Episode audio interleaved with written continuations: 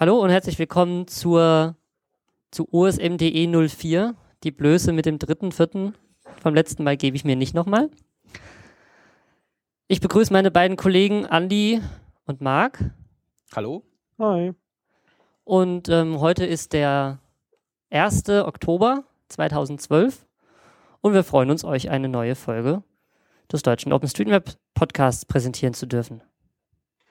Genau, fangen wir an mit den Errata. Ähm, ihr habt uns ja schön fleißig Kommentare geschrieben. Weiter so. Ähm, darin wurde unter anderem erwähnt, ähm, kein Name, dummerweise. Ähm, also wir hatten ja eigentlich um Namen gebunden, aber es war, ging um alles Mögliche, aber nicht um Namensvorschläge. Daher der Aufruf, schlagt uns Namen vor. Wir haben selber ein paar Ideen, aber die sind alle total Mist und deswegen müsst ihr uns helfen. Vielleicht sollten wir unsere Namen mal kurz reinschreiben nachher. Und wenn diesmal wieder nichts kommt, dann füttern wir es ein bisschen an mit Ideen. Ja. Ja, und ansonsten haben wir noch ein bisschen ähm, ja, Verbesserungen, Erweiterungen zu unserem ähm, ähm, Android-Editoren äh, oder Android-Kartenanwendungen ähm, bekommen. Und zwar zum einen ähm, Locus benutzt ein Framework namens MapForge und für dieses MapForge kann man sich auch die Karten äh, von irgendeiner Webseite runterladen, ohne dass man da extra per In-App-Purchase ähm, Zeug dazu kaufen muss. Ähm, das lädt man sich dann halt normal mit dem Browser runter, legt es an eine gewisse Stelle und dann kann der das auch. Und dann war noch, ein, wir hatten, hatten ja auch noch OSM End erwähnt. Ähm, da gibt's auch eine ähm, ja, Variante mit Bezahlversion davon, die minimal mehr Features hat, aber vor allem halt die Entwickler unterstützt. Das heißt, die versuchen halt auch so eine Kombination aus Open Source und äh, trotzdem noch ein bisschen Geld reinbekommen. Und außerdem wurde noch OSM Tracker in den Kommentaren erwähnt, der zwar eigentlich kein Editor ist, aber ganz praktisch ist, um Tracks zu erstellen, und zwar für Android. Der wurde Unter da Android und man kann es wohl dann direkt hochladen auf, auf OSM. Richtig. Als Track. Gut. Dann äh, Foskis. Hat sich was getan, Marc? Ja, genau. Ähm, also es geht ja um die Foskis 2013. Ähm, da hatten wir ja letzte Mal gesagt, dass sich wo kein Bewerber gefunden hatte. Da wurde ja wieder ein Aufruf gestartet. Inzwischen sind jetzt zwei Bewerber da. Es ist einmal die Hochschule, die Uni Potsdam und die Hochschule Rapperswil in der Schweiz. Und ähm, die haben also quasi eine kurze Bewerbung jetzt geschrieben. Und heute, jetzt zeitgleich eigentlich, ist der, ist ein IAC-Stammtisch, wo darüber entschieden werden soll, äh, wer von den beiden es dann wohl machen soll. Vielleicht also gute Lösung oder mh, äh, gut, dass es jetzt doch zwei geworden sind oder zwei sich beworben haben. Ähm, ja. Vielleicht sollten wir zu dem IRC-Stammtisch noch ein bisschen was erzählen. Und zwar hat der Foskes als Verein ähm, regelmäßig, ich weiß gar nicht, wie oft ist das? Einmal im Monat? Das ist einmal im Monat, ja. Genau. Einmal im Monat einen Irk-Stammtisch, wo man sich auch als Nicht-Mitglied anmelden kann. Also es ist nicht passwortgeschützt. Und ähm, mal gucken kann, wie da die Entscheidungsfindung so passiert. Vielleicht auch als jemand, der gerne oder der darüber nachdenkt, Mitglied zu werden. Und kann sich da beteiligen und drüber drüber mitreden, wie denn bestimmte Dinge entschieden werden und äh, wie denn zum Beispiel so Sachen wie wann und wo die nächste Foskis stattfindet, das wird da diskutiert und äh, drüber gesprochen. Und wenn man mal bei Google nach ähm, Foskis Irk Stammtisch sucht, dann findet man auch die passenden Daten, um sich da mal anzumelden. Findet einmal im Monat statt an wechselnden Werktagen, also müsste eigentlich für jeden mal was dabei sein. Und es lohnt sich einfach mal reinzuschauen und mal zu gucken, wie so Entscheidungsfindung da passiert. Ja. Ähm, daneben äh, kam jetzt vor einigen Tagen ähm, eine Einladung zu einem Foskis Arbeitstreffen. Das war letztes Jahr schon mal. Das ist ja eher eine strategische Treffen. Das war letztes Jahr im Linux Hotel in Essen. Und dieses Jahr findet das auch wieder am 16. bis 18. November statt. Ähm, es gibt inzwischen eine Webseite im Wiki, wo das kurz beschrieben ist, der Ablauf auch, der Tagesablauf, wo man sich anmelden kann. Also das, wobei das gilt äh, vor allem für Mitglieder, die sich ein wenig äh, mehr im Verein engagieren wollen und so über die Zukunft von Verein mitdiskutieren möchten. Was muss ich mir vorstellen unter einem Arbeitstreffen? äh, Arbeitstreffen, ja, das fängt morgens an. Ähm, wir machen die Agenda, wird kurz diskutiert, beziehungsweise die teilweise schon vorbereitet, äh, einige Tage halt vorher. Und dann einen Tag lang die Zukunft des Foskes diskutieren. Sehr schön. Klingt, äh, klingt spannend. Man kann auch alles im, äh, im Wiki nachlesen vom letzten Jahr. Ähm, die Sachen, die gelaufen sind, äh, die Sachen, die jetzt noch vielleicht aus zeitlichen Gründen nicht ganz funktioniert haben. Ja, also es war letztes Mal eine sehr angenehme Atmosphäre und ich denke, dieses Jahr wird das wieder genauso. Kann ich auch nur empfehlen. Das Linux Hotel ist wirklich eine tolle Location. Ich war da mal zu dem, ähm, zum Hack Weekend und das ist wirklich toll da. Also kann ich nur empfehlen, einfach auch mal wegen der. Nein, natürlich geht man nicht dahin, weil es da schön ist. Ist aber auch so. Ja, nächstes Thema, oder? Ja. Wieder Marc und zwar, du wolltest ein bisschen was zu ja, Stellenausschreibungen äh, ja, wir erzählen. haben, wir haben äh, Stellenausschreibung. Und zwar ähm, der deutsche OpenStreetMap Verein oder äh, der Foskis betreibt äh, ein OTLS, das ist so ein, ah, wie nennt man das? Ein Ticketsystem Ein für Ticketsystem. E-Mails. Ja, genau, ein Ticketsystem. Ähm, Das, sorgt sozusagen dafür, dass, dass keine äh, E-Mail verloren geht in Bezug auf, dass auf alle mal eine Antwort geschrieben wird. Genau, Also, dahinter, also quasi, wenn du eine E-Mail schreibst an blog.openstreetmap.de oder Webmaster oder äh, Verleih, dann äh, landen die alle in diesem OTRS-System.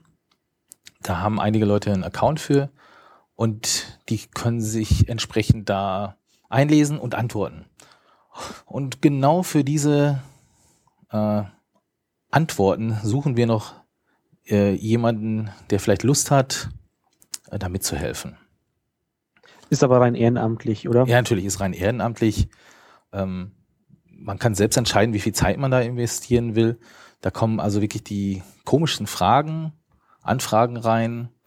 Ähm, man muss jetzt nicht tief im Bereich Coding oder, oder Wissen, also zehn Jahre OSM-Erfahrung haben, sondern ähm, also meistens sind es ganz einfache Fragen von irgendwelchen Leute, die gerade angefangen haben und äh, äh, die Fragen, ja, keine Ahnung. Also letztens hatte ich eine Frage, äh, ich hätte was, er hatte aber was in OSM-Bug gemacht und gefragt, warum das noch nicht in der Karte ist. Ja, haben wir kurz geschrieben, dass es einer machen muss. Mhm. Äh, ja, das war's dann schon. Hm. Mit wie viel Traffic muss ich da rechnen? Also wenn ich mich dafür bereit erklären würde, was muss ich da an Pensum? Oder muss ich ein gewisses Pensum erledigen? Also zurzeit kommen da, glaube ich, so fünf bis zehn Anfragen die Woche. Mhm. Also es ist Okay. noch nicht wirklich die Welt. Aber es, äh, man merkt schon, es wird mehr. Also in den letzten Wochen wurde es auch mehr. Also wenn sich da auch so ein paar Leute das teilen, also wenn sich zwei, drei drum kümmern, dann sind fünf bis zehn Anfragen die Woche ja nicht viel. Da ist wirklich nicht viel. Ja. Man muss halt nur jetzt vielleicht bereit sein, etwas länger dann einfach mitzumachen. Wo kann man sich hinwenden, wenn man daran Interesse hat? Mhm. Andres am besten direkt an Webmaster Mhm. at openstreetmap.de. Ähm, daneben suchen wir natürlich auch noch jetzt einen Admin. ähm, und zwar der Server, der jetzige oder die jetzige OTS-Installation läuft auf dem Server, da laufen noch viele andere Sachen drauf. Und die sind leider etwas ähm, veraltet, die Installationspakete auf diesem Server. Jetzt haben wir das Angebot bekommen, weil auch die OTS-Installation selbst äh, in einem eher ungepflegten Zustand ist, äh, dass uns jemand aus der Entwickler-Community von OTS selbst helfen würde, äh, die Installation äh, aufzufrischen, neu zu machen, besser zu machen. Und jetzt kam die Idee auf, vielleicht sollten wir das ganze OTS auf einen ganz neuen Server bringen. Und dafür suchen wir einen Admin, der vielleicht Lust hat, äh, diese OTS-Installation zu begleiten, auch seinen eigenen Wünschen und das in Zukunft zu pflegen und, und sich ein bisschen drum zu kümmern. Welche Art Mensch sucht ihr dafür? Also ein Coder oder Es jemand, der ist- das... es- also es wird wohl ein Linux-Admin, also jemand, der vielleicht ein bisschen Erfahrung in Linux hat, wäre vielleicht hilfreich. Also er muss aber OTS jetzt nicht... OTS brauchst du noch nicht Kennen. Nee, also das kann man auch aufsetzen, das ist auch wohl nicht so schwer. Ähm, also wir suchen vor allem jemand halt, der vielleicht auch dann ein bisschen längerfristig bereit ist, sich darum zu kümmern. Und also wir könnten eventuell halt einen neuen Server besorgen und der könnte das von so wie er sich seine Umgebung einrichten möchte, könnte er es genauso machen. Mhm. Okay. Gut, also Linux-Admins und an die Genau. Front. Ja, und äh, wann haben wir, da haben wir noch gleichzeitig, äh, ja, äh, das Hot-Projekt. Kennt ihr das eigentlich alle? Also ich weiß, dass es das gibt, aber ich weiß nicht, was es macht. Ähm, Ja, das war doch dieses, ähm, wir mappen, wenn irgendwo eine Katastrophe ist, ähm, mal, oder machen da bessere Karten, damit die Leute vor Ort dann aktuelle Karten haben oder sowas. ja, genau. Ähm, die sind sehr aktiv gewesen äh, und die suchen nämlich jetzt auch jemanden, der aber bezahlt ist. Weil die sind sehr engagiert, ähm, auch im Bereich von EU-Fördertöpfen, Weltbank-Fördertöpfen. Und da entsprechend gibt's jetzt wohl mehrere Stellen, äh, die besetzt werden wollen. Aber leider, so wie ich mitgekriegt habe, ist da keiner bereit oder hat nicht die Kompetenz oder spricht vielleicht nicht Französisch oder so, weil Französisch wird da wohl immer gefordert. Hm. Also die suchen, ja, was, was für Art von Menschen suchen die? Was, was muss ich können, wenn ich da helfen will? Ähm, GIS-Kenntnisse, Mhm. äh, dann, also so wie ich immer gelesen habe, Französisch, Sprachkenntnisse, wären wohl sehr vorteilhaft. Ja, und dann bereit sein, für ein paar Monate ähm, vor Ort das Projekt zu machen. Das ist, also ein, ein äh, Projekt ist so Leiter von so einer Crowdsourcing-Mapping-Projekt oder sowas. Also hat schon was mit USM zu tun. Ja. Gut. Und falls das nichts für einen ist, aber man trotzdem an dem Hot-Projekt mitmachen möchte, suchen die natürlich auch immer Leute, die ähm, sich beteiligen beim Mappen. Also die sagen, okay, hier wieder irgendwo eine äh, Überflutungskatastrophe, ich nehme die aktuellen Luftbilder und zeichne halt ein, wo jetzt die neue Grenze verläuft, weil da ist halt jetzt ganz viel Wasser. Wir hatten es ja das letzte Mal mit dem, mit dem Fukushima-Zwischenfall. Also wenn man, wenn man sagt, okay, in Französisch kann ich nicht, aber das Hot-Projekt interessiert mich trotzdem, kann man sich da, glaube ich, auch so beteiligen. Oder? Habt ihr da schon mal mitge mitgemacht? Also ich hatte da noch nie die Gelegenheit oder die Zeit dazu mitzumachen. Also ich habe mal, irgendwann habe ich mal einen Task. Die haben ja so einen Task Manager, ähm, der ist sogar ganz nett, wo die die Jobs äh, in kleinere Stücke aufteilen. Und da hatte ich mal einen Task bearbeitet, einfach um zu gucken, wie das, das Tasksystem funktioniert. Das wäre eigentlich ganz cool für alle möglichen Sachen. Also wenn man mal so drüber nachdenkt, so aufräumen nach Lizenzwechsel oder so. Ja, ist, das äh, ist Open Source. Das kannst du runterladen und installieren.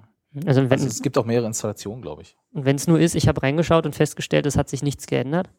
Aber das könnte man natürlich sagen, okay, also ähm, ein, eine, ein gelöschter Weg ist ein äh, humanitärer. Nein, das wird man natürlich nicht in deren System machen, aber vielleicht wäre das auch eine Möglichkeit, wenn jemand sich das mal anschauen will, das für sowas zu benutzen. Naja, an sich haben wir ja schon solche Systeme, die Bugtracker und so weiter. Mhm. Wobei So es gibt ein bisschen neues. sowas in die Richtung. Habe ich jetzt. Gut, also wir haben es alle noch nicht so richtig aus, ausprobiert, ne? So wie, sich, so wie das klingt. Naja. Gut, nächstes Thema. Nächstes Thema. Äh, Haben wir noch ein Thema? Ja, die äh, Knight Foundation. Die kam vor ein paar Tagen mit der Meldung raus, dass sie jetzt 575.000 Dollar in OSM investieren. Äh, Was ist denn die Knight Foundation genau? Es ist, glaube ich, eine amerikanische Foundation, die Projekte unterstützt im Bereich Journalismus, glaube ich, Open Data. So genau weiß ich es auch nicht. Aber die hatten einen Wettbewerb ausgeschrieben und da konnte man sich bewerben. Und da hat Mapbox die Bewerbung eingereicht, ähm, OS, insgesamt OSM zu verbessern. Und ja, sie haben halt gewonnen. Unter anderem mit ein paar anderen Tja, Projekten auch. und was machen sie jetzt damit? Ja, das ist eine gute Frage. Also ich fand ja schon lustig, allein das Wort zu investieren. Äh, das hört sich so an, als wenn sie was zurückrichten. Hm. Ja, kriegen sie. Tolle Daten. Naja, Aber die kriegen sie auch jetzt schon. ja, aber wenn man sich die, die Bewerbungsunterlagen anschaut, also mir ist nicht ganz klar, was sie jetzt machen wollen.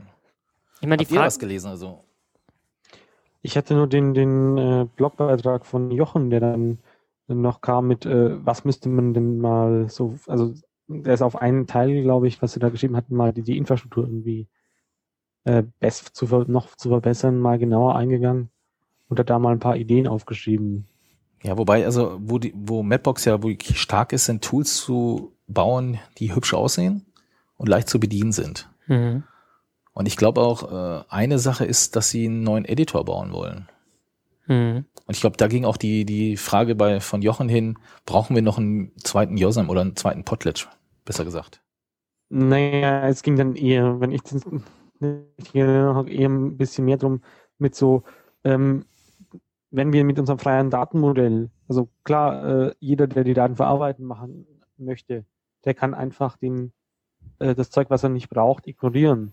Aber halt ein Editor kann das wohl nicht. Und deswegen hat er, glaube ich, so ein bisschen dafür argumentiert, äh, dass man doch mal so gewisse Regeln einführt, wie zum Beispiel, dass ein Highway ähm, nicht gleichzeitig eine Straße und eine Eisenbahnschiene, äh, ein Way nicht gleichzeitig eine Straße und eine Eisenbahnschiene sein darf und so weiter. Aber also ich meine, die Frage ist ja. jetzt ja nicht neu. Wir hatten das ja schon ein paar Mal, dass Firmen gesagt haben, wir haben irgendwie hier Geld, wir würden euch gern Geld geben. Wo sollen wir es denn hin überweisen? Und dann hat man so ein bisschen Schulter gezuckt, überlegt, naja, wenn wir jetzt so viel Geld kriegen, also wirklich auch mal größere Summen, würde uns, uns das denn überhaupt helfen? Also wird das Projekt dann nicht in gewisser Weise auch abhängig von der Firma, die da was spendet oder was gibt? Und was, wenn die sich dann übermorgen überlegen, ach so, naja, nee, jetzt bezahlen wir den Server halt nicht mehr, den wir dann mal vielleicht in Zahl für fünf Jahre finanziert haben oder so. Und ich weiß nicht so genau, wo, wo man denn wirklich am schlausten Geld hinstecken sollte in so einem Projekt. Also ich meine, Server, Server finanzieren ist eine Sache.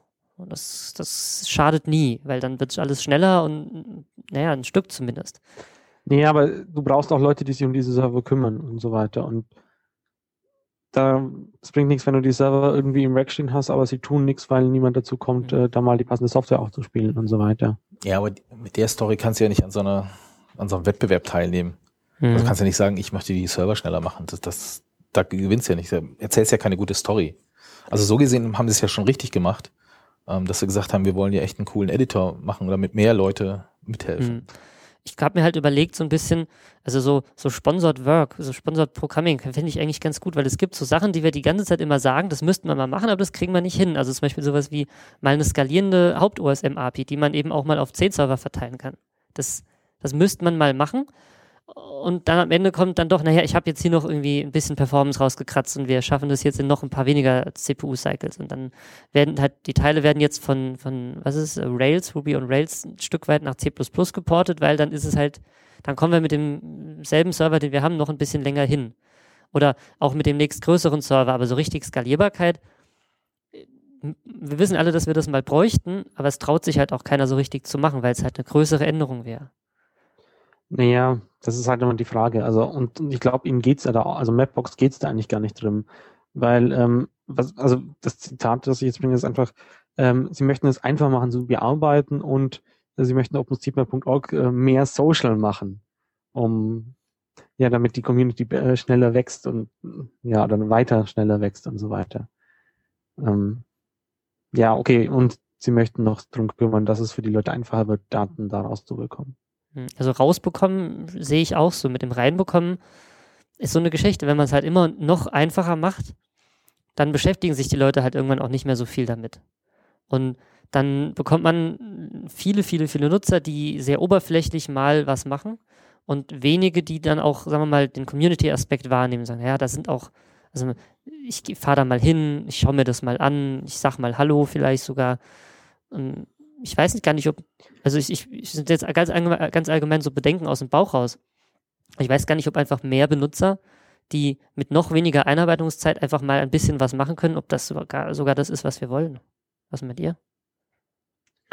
Naja, wir hatten ja zum Beispiel schon so Editoren, die ein bisschen besser gemacht waren. Also wir hatten ja das letzte Mal auch Mapsen äh, von äh, CloudMate, die ja das ein bisschen von grafischen her so richtig schöne Bildchen, wo du halt auswählen konntest, wo dann wirklich so ein äh, gezeichnetes Bild von der entsprechenden Straße und so weiter hattest.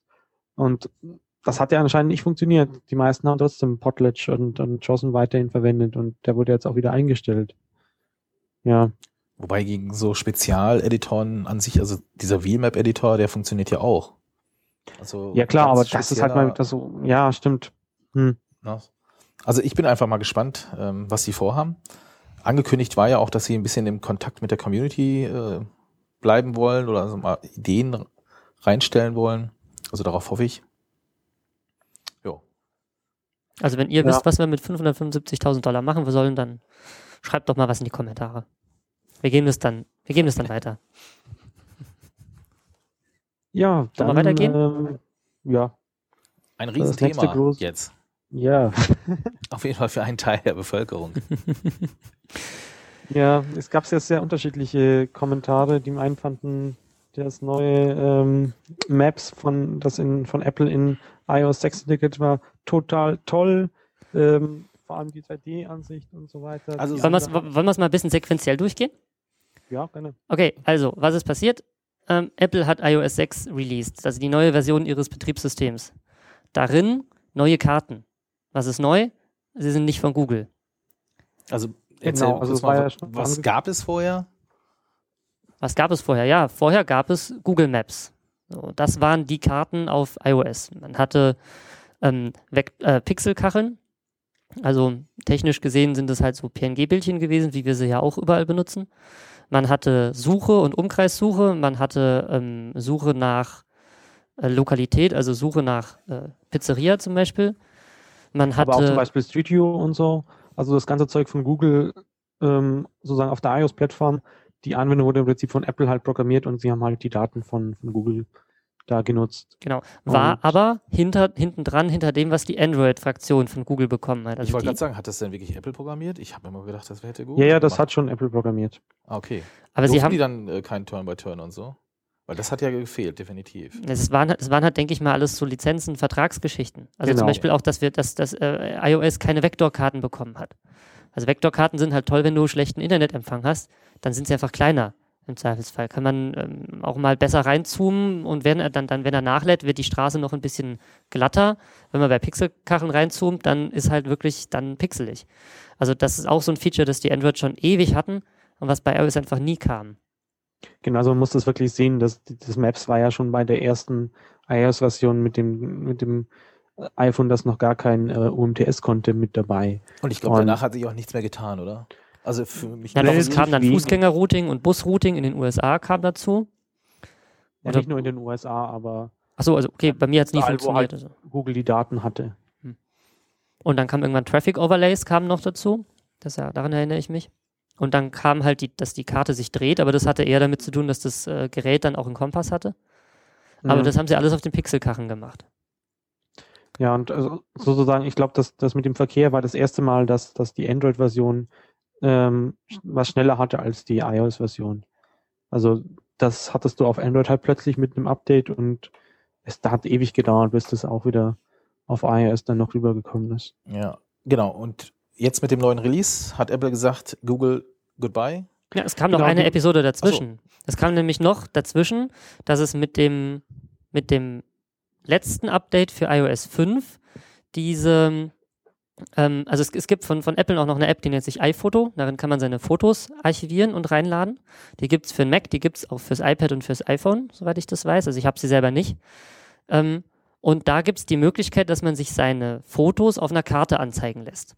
Also man sagt, zeig mir mal Pins, da wo ich überall Fotos aufgenommen habe. Und dann macht ihr da Pins rein. Und da war früher Google drin. Und mit Version, ähm, ähm, mit einem der letzten Updates ähm, waren da auf einmal neue Karten drin. Und Auch unter iOS, ich dachte, das sei nur die, die Mac OS X Variante gewesen, die da jetzt plötzlich ähm, an eigen, Apple-Karten, Apple-eigene Karten benutzt hatte. das kann, das kann schon sein. Wie gesagt, ich weiß es nicht so richtig genau. Also auf jeden Fall, Apple hat plötzlich, äh, das war so das erste, was man von ihnen gesehen hat, sie haben ein eigenes Kartenrendering und damals ähm, hat man auch festgestellt, dass sich gewisse Gebiete dann doch sehr mit den USM-Daten von vor ähm, einem Jahr oder eineinhalb, zwei Jahre oder so ähm, ja, deckungsgleich waren. Genau. Ab- Und Und damals war es eben nicht angekündigt. Also es stand eben nirgends OpenStreetMap, was ja, nicht ganz. In den Credits stand schon. Dann stand's OpenStreetMap. erstmal nicht. am Anfang Gut, Und dann haben sie mit einem der na äh, nachträglichen Releases haben sie halt reingeschrieben, ja, okay, in iPhoto haben wir jetzt auch OpenStreetMap-Daten verwendet oder haben wir OpenStreetMap-Daten verwendet. Und dann dachten sich alle schon so, wow, geil, bald OpenStreetMap auf dem iPhone und auf dem, weil dass sie Google kicken würden, war ja irgendwie naheliegend. Und was ist passiert? TomTom hat gesagt, die Daten seien von ihnen. Von Apple hat man, glaube ich, dazu noch gar nichts gehört. Auf dem iPhone, da steht ganz groß TomTom drunter. Also was ist passiert? Äh, Apple hat iOS 6 released, darauf ist eine Kartenanwendung und die Daten darin sind zumindest nicht komplett von OpenStreetMap, sondern größtenteils von TomTom. Also wenn man die Karte anguckt, dann sieht man auch um, ähm, unten drunter so ähm, ganz klar das TomTom-Logo. Und ähm, sie stimmen auch an, an vielen Stellen nicht überein mit, mit den OSM-Daten. Da geht, steht genau drunter Daten von TomTom und anderen.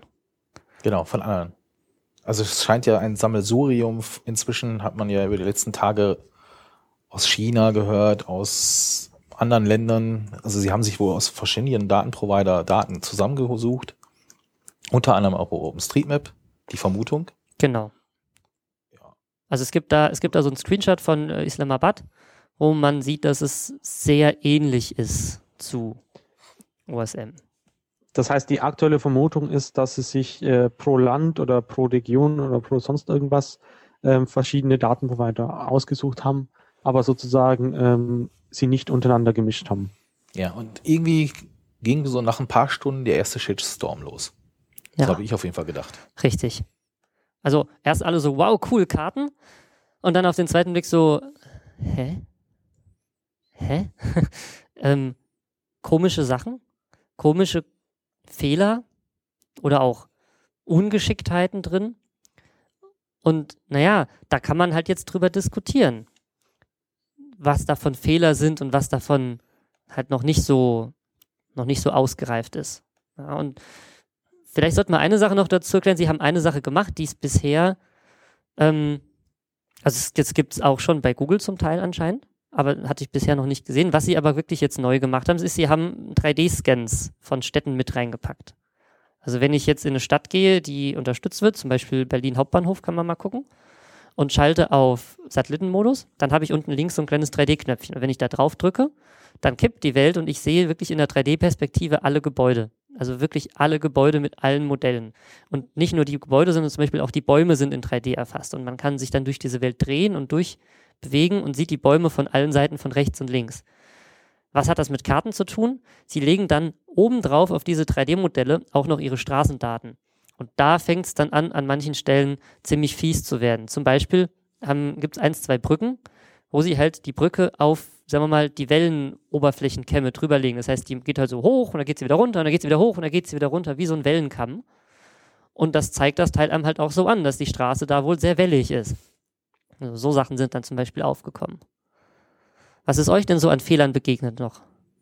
Also was ich festgestellt habe, ist, dass die Luftbilder in den Innenstädten schon eine akzeptable Qualität haben, aber schon in den Außenbereichen dann eher Landsat-Qualität bekommen. Also wirklich nur noch Pixel, äh, Pixelbrei.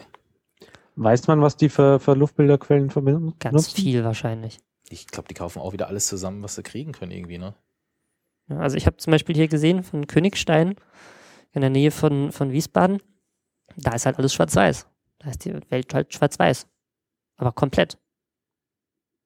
Dafür hoch aufgelöst. Also was er wohl auch noch nicht so ganz hinbekommen ist, die verschiedenen Quellen miteinander zu verbringen. Also ich habe so ein Bild gesehen, da hat man äh, vier, fünf verschiedene Satellitenbilder äh, kombiniert gehabt.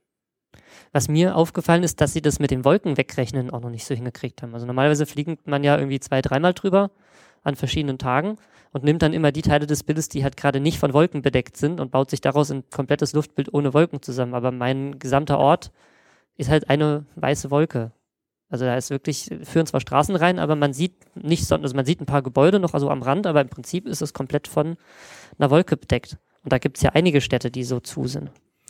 Wobei ich muss ehrlich sagen, ähm, also in den ersten Tagen hat man wirklich das Gefühl, das ist totaler Bullshit. Also was Apple da sich erlaubt hat, äh, das wäre überhaupt nichts. Ich habe es dann ausprobiert selbst und ich muss sagen, für mich funktioniert dieses Turn-by-Turn mit den Karten bisher sehr gut.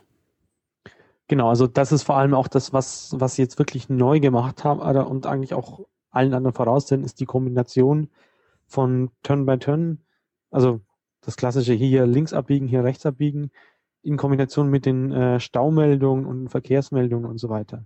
Das heißt, unter Android, wer das kennt, wenn man dann die Google Maps Applikation nimmt, da sieht man zwar dieses, diese ganze Unterscheidung von äh, grün, gelb, rot äh, und schwarz, also wie, wie fließt da der Verkehr, aber man sieht nicht, was ist denn jetzt der Auslöser davon.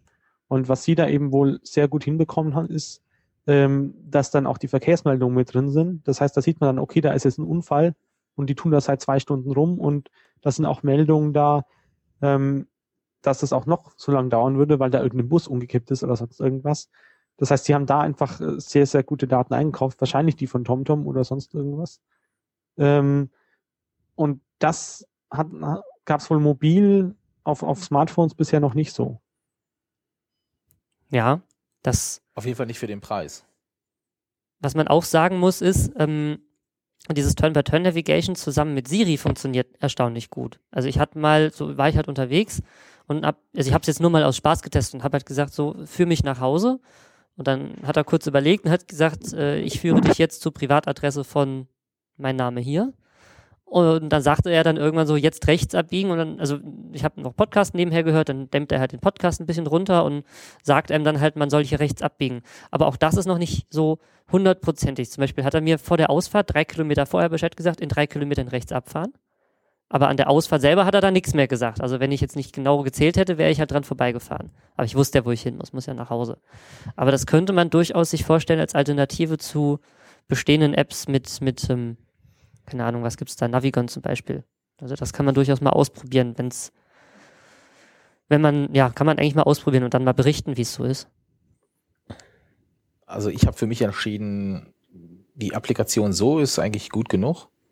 Was dir wirklich noch fehlt, ist, denke ich, diese Schilder, wie heißt diese Spurassistenz, mhm. wie es manchmal genannt wird. Also das fehlt zu den großen, äh, teuren Applikationen noch.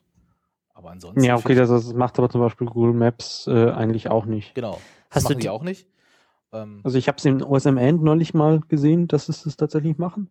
Die blenden da oben ein, welche Spuren da jetzt gehen und sonst kenne ich eigentlich keine andere App für Smartphones, außer, okay, ich kenne halt die, die kommerziellen oder nicht die, die das wirklich schön machen.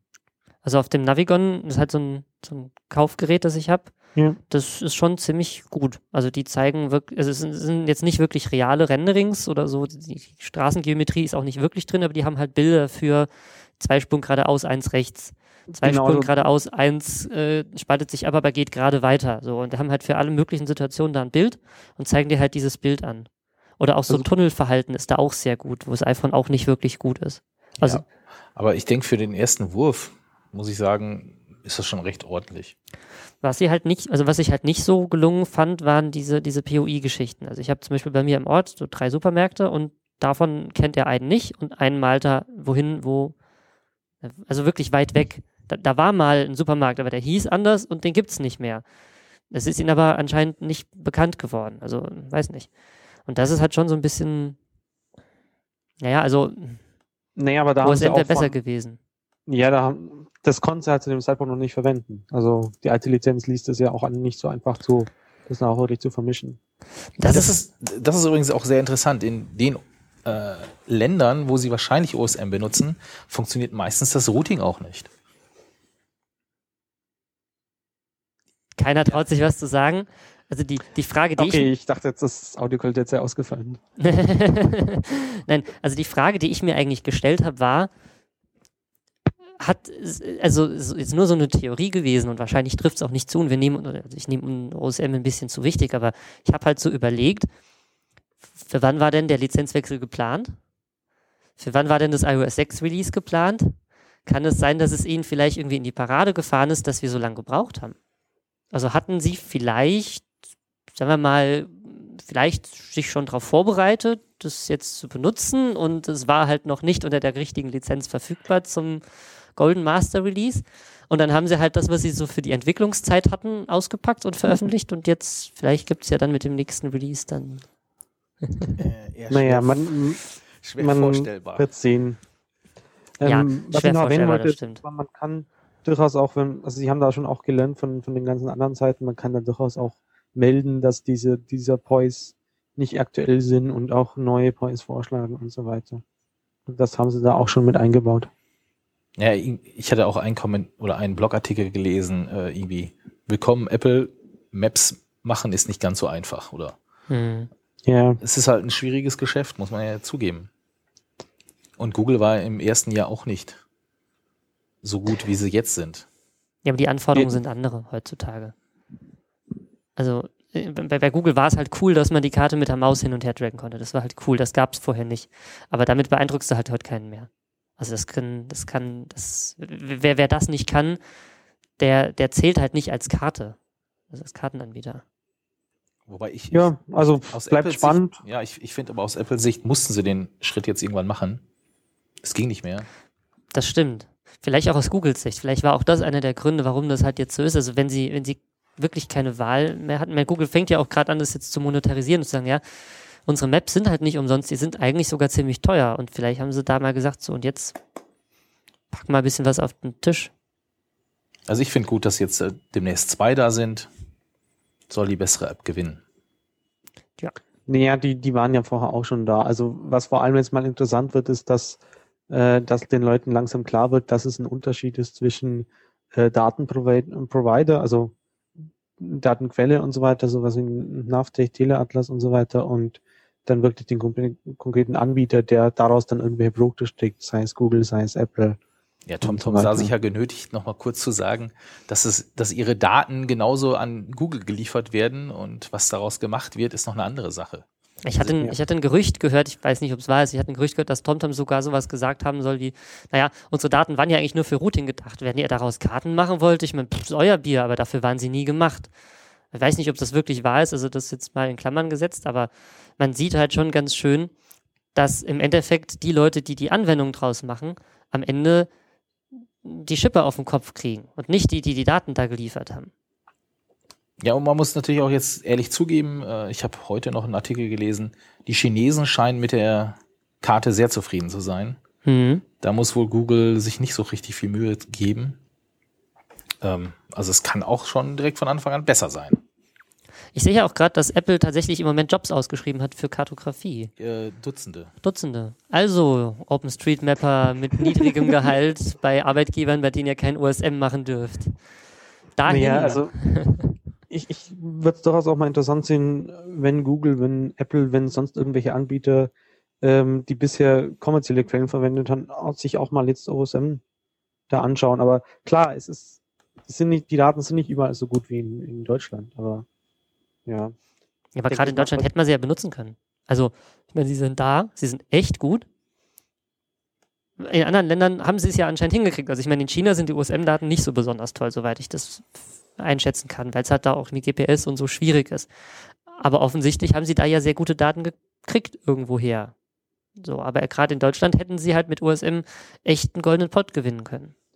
Naja, ich glaube, es war halt dann doch dieses 3D-Zeug, also, weil du kriegst ja dieses, dieses 3D-Geometrie und so weiter. Aber die haben sie ja selber erfasst. Da sind sie ja mit Helis drüber geflogen und haben äh, 3D-Fotografie gemacht. Also ich weiß durchaus, dass sowas wie Teletas und Navtex durchaus heute auch so 3D-Daten im Angebot haben. Aber die 3D-Daten reichen ja ja nicht. Also um sowas zu machen wie ähm, die iOS 6 3D-Karten, musst du ja einmal die Geometrie haben mit einem Laserscanner. Du musst aber außerdem auch noch die Texturen haben von allen Seiten. Das heißt, du brauchst halt äh, Schrägkameras an deinen Helikoptern oder an deinen Flugzeugen, mit denen du drüber fliegst und quasi von beiden Seiten oder von allen vier Seiten Texturen aufnimmst.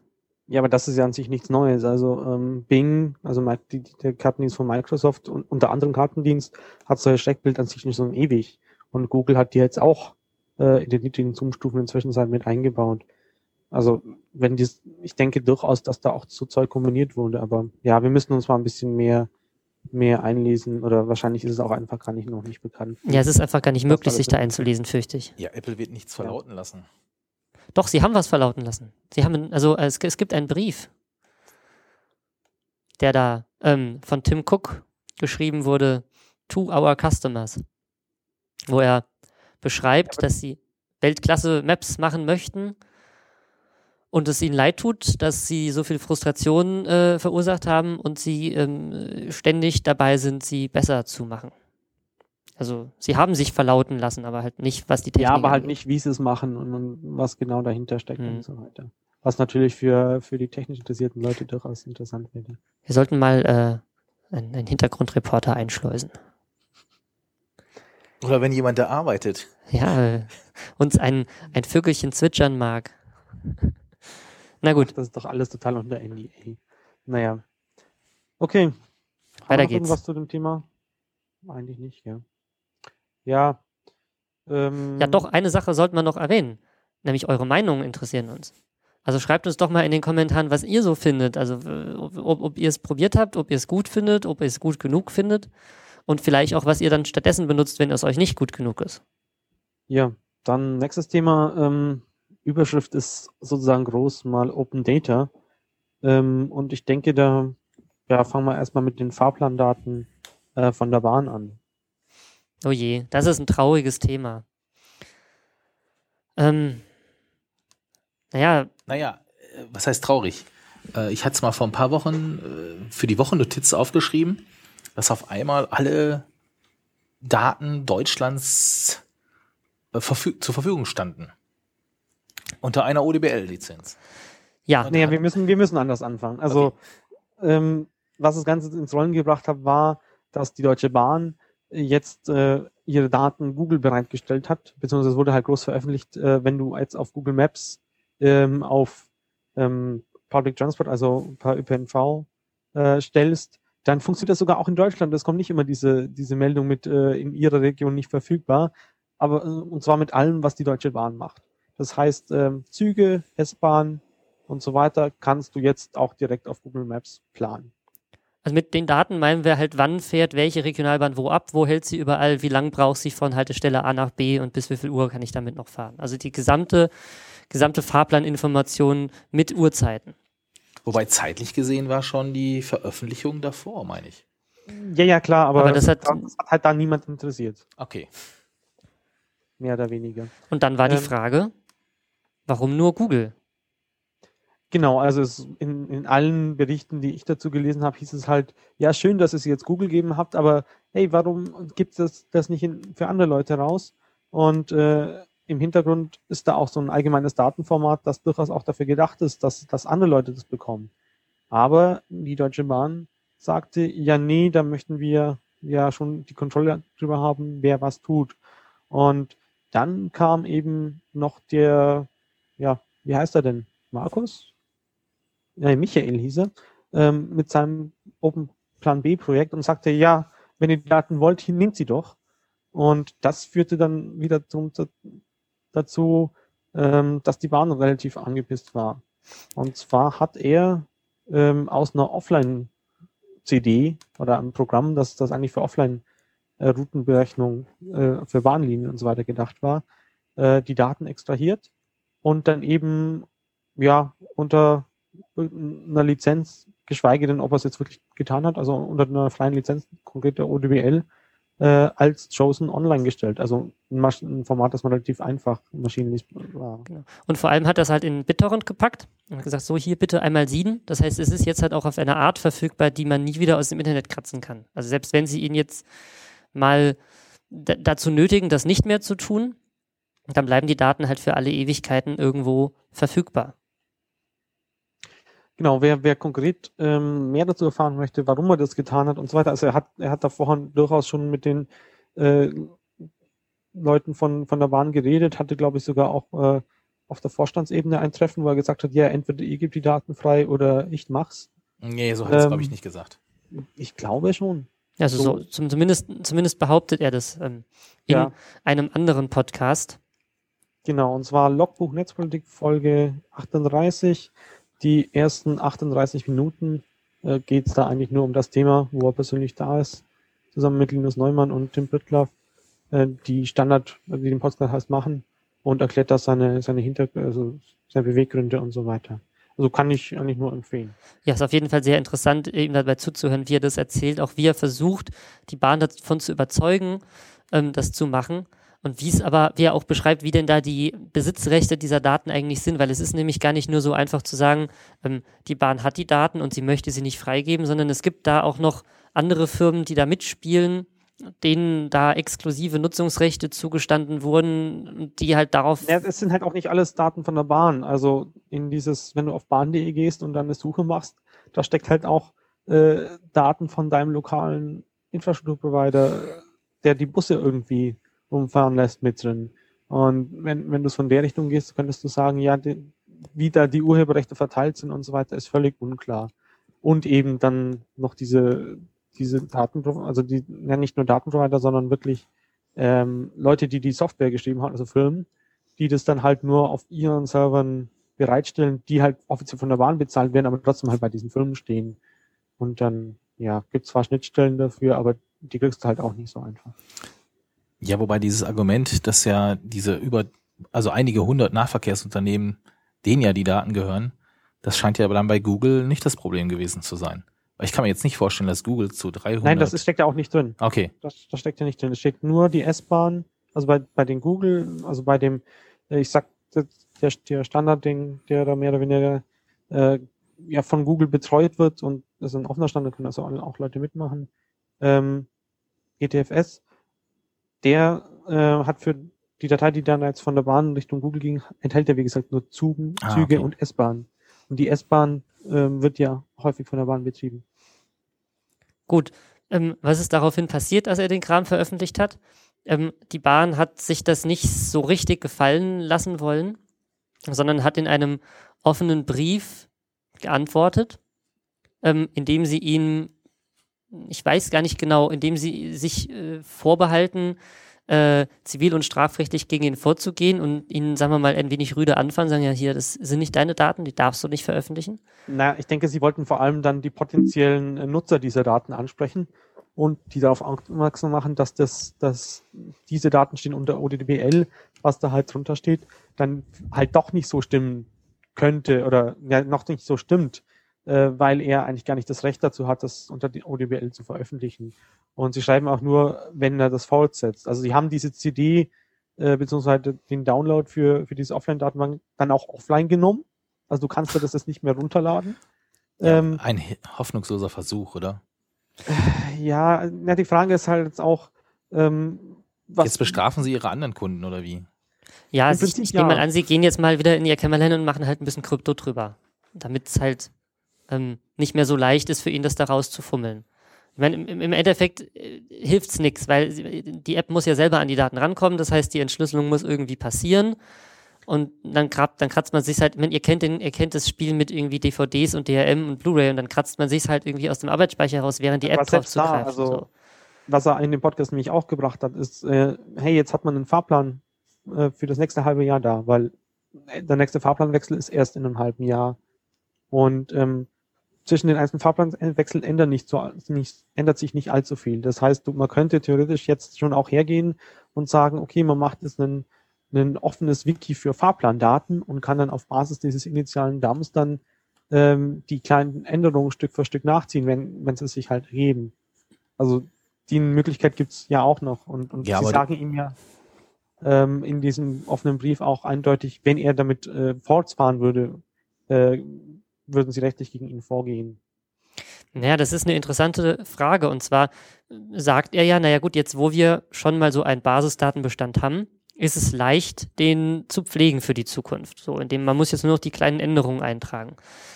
Dagegen halten möchte ich, dass es ein Problem gibt, wenn man Endnutzern, also einer Community, versucht nahezuliegen, Daten zu pflegen, die sie nicht selber erfasst haben. Ich meine, wir kennen das Problem mit Importen, wo man sagt, okay, wenn du mal eine Stadt importierst, dann wird die nie wieder einer pflegen, weil das sieht nämlich fertig aus. Und wenn etwas fertig ausschaut, dann fasst es keiner mehr an. Es sieht ja schon so fast fertig aus. Und ich glaube, dass er da in dasselbe Problem reinläuft, wenn er jetzt sagt, okay, wir erfassen das nicht selbst, sondern wir nehmen den, Daten, den Bahndatenbestand als Basis und pflegt das jetzt mal, wird sich da keine Community drum bilden. Glaube ich nicht. Naja, ist die Frage. Also du weißt halt konkret, ah, es ändert sich zu dem Zeitpunkt was. Und also es könnte schon funktionieren. Ich möchte, dass es nicht, nicht komplett äh, sagen, okay, so wie er das sich vorstellt, funktioniert es überhaupt nicht. Also, könnte man das schon vorstellen, ja. dass das, was die Bahn weiterhin so bleibt, durchaus eine Lösung wäre.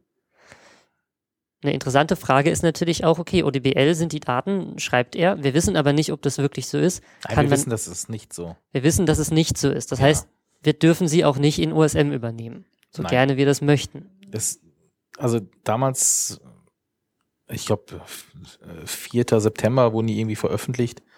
In der Woche jetzt hatte ich auch schon hingewiesen, weil mir kam das auch ein bisschen spanisch vor.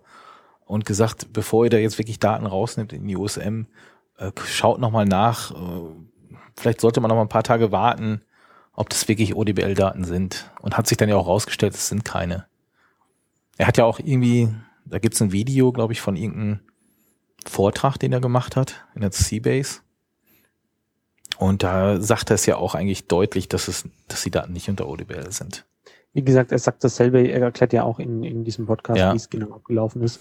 Und das war der netzpolitische Abend, äh, wo er den Vortrag gehalten ja. hat. Also sie haben sich im, in diesem offenen Brief auf explizit drauf bezogen. Und ähm, was er auch noch, genau, was er auch noch gesagt haben, dass sie mit ihm jetzt nicht mehr zusammenarbeiten werden, ähm, aber das Gespräch mit anderen Open Data Förderern suchen werden. Und äh, daran ist auch dann die Wikimedia, also der, der, der Verein hinter der Wikipedia in Deutschland aufgesprungen und hat gesagt, ja, daran werden wir das jetzt messen oder so. Ich weiß nicht, ob, ob das jetzt heißt, dass äh, die sich auch ein bisschen drum kümmern wollen, dass da es vorangeht, aber ja, schauen wir mal. So, wollen wir dann noch auf das andere Projekt eingehen, das er dann auf der Datenbasis gemacht hat? Weil er hat sich wahrscheinlich gedacht, wenn ich schon mal Daten von der Bahn abgrase, dann gucken wir mal, was kann man denn noch so abgrasen? Also ich glaube, er hat das nicht allein gemacht. Ähm, er hat nur die Visualisierung, also die Karte dafür gemacht. Und ich glaube, das ist nochmal ein, also er hat das nicht auf Basis von den Daten gemacht, sondern ähm, wir sprechen jetzt von dem Zugmonitor, der unter süddeutsch.de läuft, ähm, sondern er hat da auch, äh, geht regelmäßig auf die Bahn.de Seite und äh, holt sich da von den großen Hauptbahnhöfen die Verspätung, also den Fernverkehr sozusagen, und stellt das dann entsprechend auf einer Karte dar, äh, welcher Zug von woher wie Verspätung hat und erlaubt es halt vor allem auch äh, in die Vergangenheit zu schauen und äh, sich dann eben anzuschauen, okay, wo tritt denn häufig Verspätungen auf und so weiter, was die Bahn selber nicht anbietet. Also jetzt nicht, nicht nur, er zeigt jetzt nicht nur die Verspätung so tabellarisch an, sondern er macht wirklich, zeigt alle Bahnlinien, also alle IC und ICE-Linien, wenn ich das richtig gesehen habe. Und darauf die Züge, wo sie gerade sind und in welche Richtung sie sich bewegen. Und man kann dann quasi so in Realtime oder in fast Realtime zugucken, wie die Züge so in Bewegung sind auf ihren Strecken. Und ähm, ähm, sieht dann halt auch, wenn ein Zug nicht ankommt. Und sieht auch sehr schön, wie denn so da die Abhängigkeiten sind. Also wenn ein Zug zu spät in den großen Hauptbahnhof einfährt, dann fahren halt auch alle von dort abfahrenden Züge zu spät los schon und so. Und das kann man da echt toll mal nachvollziehen, wie denn so dieses, dieses, wie, dieses komplexe System, es sieht so ein bisschen aus wie Ameisen, die da durch Deutschland krabbeln. Wie, wie äh, komplex das alles so ist eigentlich. Ja, also das sind halt die einzelnen Bahnhöfe äh, eingezeichnet, so mit Linien verbunden und darauf fahren dann halt so, so Pfeile, äh, von A nach B und äh, das, die sind dann entsprechend farblich ein, je nach Verspätung eingefärbt. So. Haben wir noch was zu Open Data? Ja, wir haben zu dem Ding Fahrplandaten haben wir nicht mehr allzu viel. Ähm, ich kann wieder noch ein bisschen von einer Veranstaltung berichten, auf der ich äh, ja zwischen unserer letzten Folge und jetzt war äh, und zwar auf dem Open Knowledge Festival. Und da ging es eigentlich auch um, oder eins, es ging um alles Mögliche. Also ähm, ist interessant, wie, wie, wie weit Open Knowledge da ausgelegt wurde. Ähm, da, also da ging es dann auch um, um so Open Design, also wenn dir mit einem Lasercutter oder mit einem 3D-Drucker oder äh, ein Workshop haben sie irgendwie so eine CNC-Fräse äh, an einem Tag gebaut. Äh, aber es ging dann halt auch um Open Cities, da Teil davon eben so Open, äh, Open Public Transport und welche Schnittstellen es da gibt. Und ähm, Vorträge sind relativ viele online. Ähm, ich werde jetzt nicht von allen berichten, sondern nur von diesem Public Transport Ding. Ich denke, das wird die meisten Leute oder waren am, am ehesten noch USM relevant davon. Und zwar ähm, muss man sich so vorstellen, da haben von verschiedenen Ländern Leute berichtet, was sie denn mit den Daten von den ähm, ja, von den dortigen Betreibern, von den Zügen und so weiter alles machen, was es da für Schnittstellen gibt. Ähm, wirklich so, so richtig Erfahrungsberichte. Also der eine hat halt einfach mal nachgefragt, er würde da gerne mal Zugang haben und so. Und äh, die haben gesagt, ja, kannst du machen. Ähm, aber du musst dann diese kommerzielle Software da äh, kaufen und weil es geht halt nur so. Und das hat er dann halt am Anfang mal gemacht für einen kleinen Bereich und äh, dann ist es halt wirklich bis in die höchsten Ebenen in der Regierung, die dann da auch für, für für die Bahn zuständig waren, gegangen und die haben gesagt, ja toll, das kann doch nicht sein, dass wir da so kommerzielle Software ansetzen und, und der sich das da teuer kaufen muss. Ähm, ähm, das muss man schon irgendwas Gescheites verwenden und so. Und ja.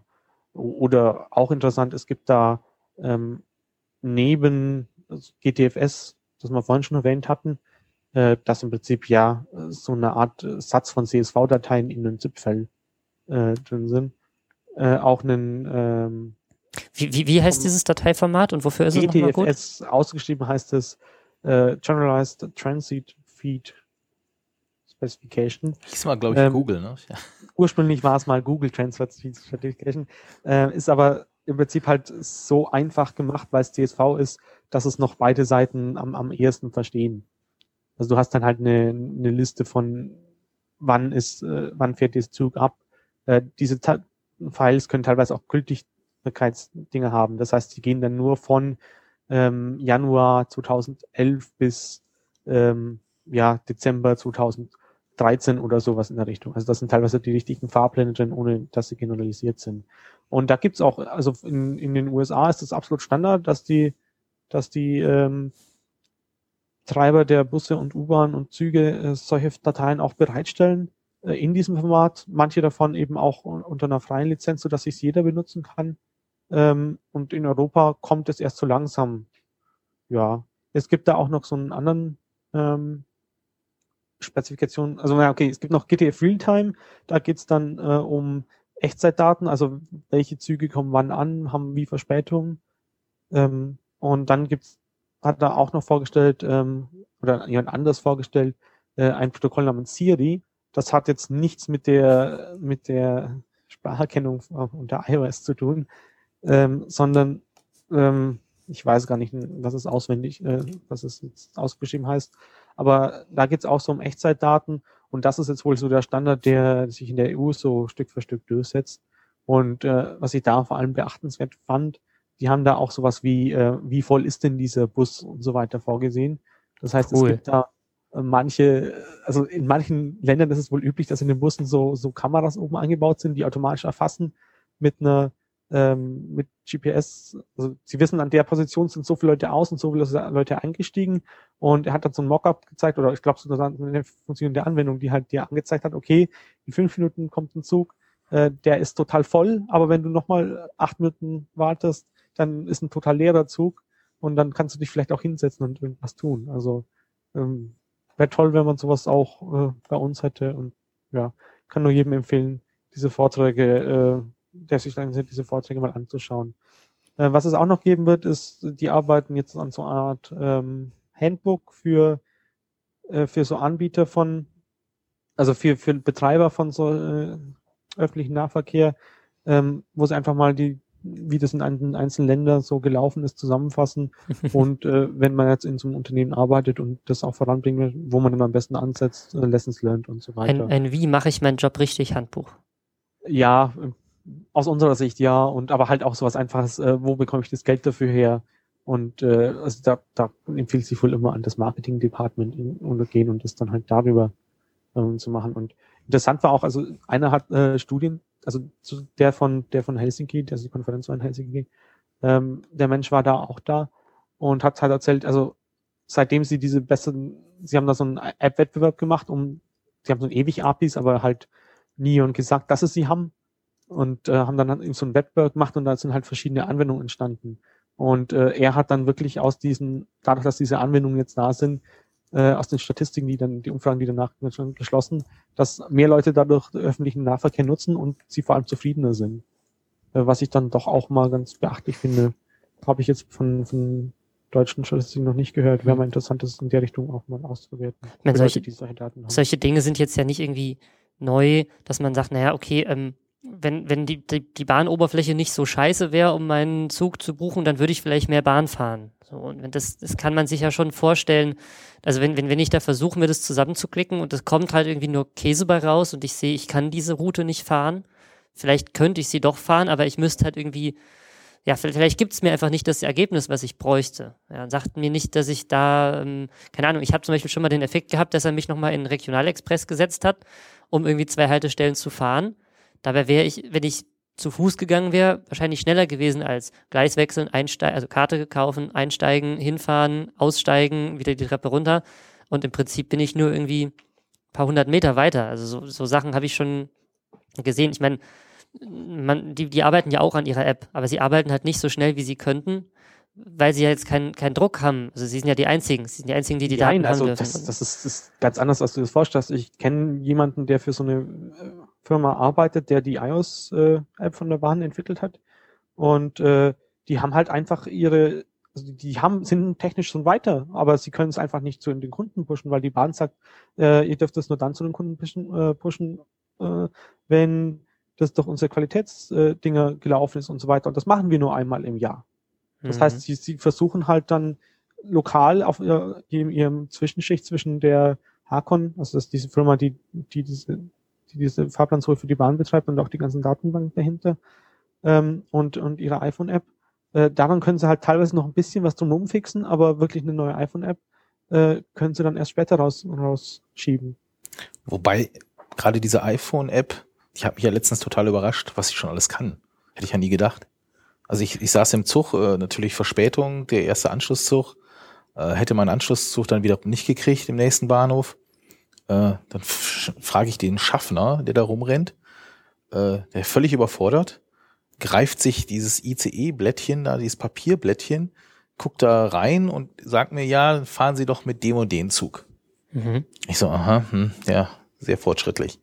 Und dann denke ich, ach, hast du irgendwie so eine App da? Und die hat mich dann echt überrascht. Ja, die kon ich konnte live meine Verspätung sehen. Und er hat mir auch sogar vorgeschlagen, welchen Zug ich jetzt nehmen kann, alternativ. Also, äh, da ist echt viel machbar. Und ich glaube, äh, wenn du sagst, dass sie das nur einmal im Jahr releasen, das kann ich mir so gut vorstellen. Mhm. Ich meine, es gibt natürlich Dinge, die sie nie machen werden. Also zum Beispiel, sagen wir mal, die Sag Bahn, nie, nie. die Bahndaten verheiraten mit dem äh, mit einem äh, Carsharing-Anbieter, der nicht äh, unter ihrem eigenen Dach, also sie haben, die Bahn hat ja ihr eigenes Carsharing-Ding, aber mit einem anderen Anbieter, der vielleicht näher dran ist, zum Beispiel ihre Daten verschneiden. Oder zum Beispiel, oder sagen wir mal, es ist sehr unwahrscheinlich, dass sie das machen. Vielleicht die Daten verschneiden mit ähm, Autonavigation, dass ich sage, okay, hier wohne ich und ich will dahin, dann sagen sie, naja, am schnellsten wärst du, wenn du irgendwie die 50 Kilometer mit dem Auto fährst, dort dann parkst, da ist Parkplatz und dann fährst mit dem Zug weiter. Ich meine, manchmal, Ja, also das würden sie vielleicht schon noch machen, aber wirklich Konkurrenz sind jetzt immer mehr diese Fernbusse, die halt auch au- auf, auf Langstrecken wirklich günstiger sind und so weiter. Und das musst du halt momentan manuell planen. Da musst du halt wissen, okay, von da nach da fährt jetzt der Bus äh, und da kann ich dann den, mit dem Zug weiterfahren. Und die Bahn selber, die, die ignoriert natürlich diese Strecke total und, und benutzt dann irgendwelche anderen. oder zum Beispiel mal mit mein Taxi verschneiden, sagen so, wenn ich aus dem Zug aussteige, dann wartet das Taxi schon auf mich und sagt dem aber mal, wann ich wirklich da bin und nicht, wann das der Fahrplan sagt, dass ich da bin. Also da könnte man schon eine Menge machen, wo es relativ unwahrscheinlich ist, dass sie das machen wollen. Und da wären natürlich offene Daten nicht schlecht. Ja, und vor allem eben auch, auch, auch offene Schnittstellen. Also weil gerade für diese äh, Live-APIs, da brauchst du halt einfach Schnittstellen. Da, das bringt ja nichts, wenn du irgendwo die Daten hinlegst, die dann wieder äh, einen halben Tag alt sind. Mhm. Okay. So, schauen wir mal ein bisschen in die Zukunft. Ähm, heute ist Montag. Am kommenden Wochenende ist das Hack Weekend. Also ich gehe mal von aus, dass wir die Sendung bis dahin auch schon wieder raus haben. Um Hack Weekend haben wir letzte Woche angekündigt. Jetzt ist es noch möglich, sich zu entscheiden, hinzukommen. Also ähm, packt noch schnell die Koffer und kommt. Wir würden uns freuen. Ähm, in Karlsruhe. Ob wir da eine Sendung machen, müssen wir mal schauen. Das hängt von so ein paar Faktoren ab, die sich noch nicht so leicht ähm, quantifizieren lassen. Aber wir werden alle da sein, oder? Wenn ich es richtig mitbekommen habe. Es sieht momentan danach aus, ja. Ja, also falls ihr uns mal persönlich sagen wollt, wie schlecht unser Podcast, äh, Entschuldige, wie gut unser Podcast ist, dann könnt ihr das da machen. Und mal gucken, vielleicht, vielleicht finden wir ähm, dort auch die Zeit und die Ruhe, nochmal was aufzunehmen und euch das zu senden. Und damit könnten wir die Sendung eigentlich auch schon beschließen. ja. Was meint ihr? Haben wir noch irgendwas? Ja, von der Länge her sind wir diesmal ja bei circa einer Stunde oder ein bisschen mehr als einer Stunde, oder? Jo. Ja, das heißt, der Kommentar, äh, der sich da beschwerte, dass wir zu lang sind, hat zufälligerweise auch sogar mal eine kürzere Sendung bekommen. Ähm, wie gesagt, Ja. wir, wir machen so lange, wie wir Themen haben. Ja. Wenn ihr uns Themen schickt, dann machen wir auch länger. Wenn wir keine haben, dann machen wir halt kürzer. Oder quatschen mehr Mist. So, Okay. Audioqualität wurde angemerkt. Mal gucken, ob das jetzt ein bisschen besser geworden ist. Hatten jetzt nicht so richtig Zeit daran zu schrauben, aber naja, vielleicht wird's ja noch, ne? Und ansonsten bleiben wir bei unserem Aufruf, schickt uns Namen, schickt uns Intro, Intro-Musik. Es gab ja Oder schon einen Vorschlag. Hat sich den von euch jemand angehört? den habe ich mir angehört. Ähm, War das ein konkreter Vorschlag? das war ein oder? konkreter Vorschlag. Ich weiß nicht, dürf, dürfen wir den hier einspielen? Ja, der ist aber hoffentlich CC lizenziert oder so. Ich fürchte nicht. Deswegen Ach so. habe ich ihn jetzt auch nur so mit einem halben Auge akzeptiert. Ähm, also ich, was was war es denn überhaupt? Was hatten sie vorgeschlagen? ich hatte mal reingehört in diesen Vorschlägen, diese Portale, die freie Musik verbreiten. Einmal um die ganze Welt von Karel Gott war der Intro-Vorschlag. Aber ich fürchte, das ist nicht ähm, CC. Also, wir sind, wir sind gut im Reden. Wenn ihr gut in Musik seid, dann sucht uns doch mal was raus. Bastelt uns mal was. Schickt uns Sonst mal was. besteht die Gefahr, dass wir irgendwas aussuchen. Oder gar nichts nehmen? Ewig lang. Vielleicht was mit Fahrradklingel drin oder Autohupen oder weiß nicht. Ah, ihr seid doch, Wo ihr seid doch kreativ. nicht passieren. Wie bitte? Ich, Fahrradhupen, äh, ja, toll. äh, ich musste gerade an dieses tolle Bild denken. Ähm, Brücke abgerissen, ähm, Straße gespalten und vorne dran steht so ein Schild. Äh, diese Brücke ist seit so und so viel bei OSM entfernt. Äh, mit OpenStreetMap wäre dies, äh, nee, die Navi gefolgt, hier gelandet. Mit OpenStreetMap wäre das nicht passiert. Gut, In diesem Sinne schönen Feierabend. und Jo. tschüss. Ciao.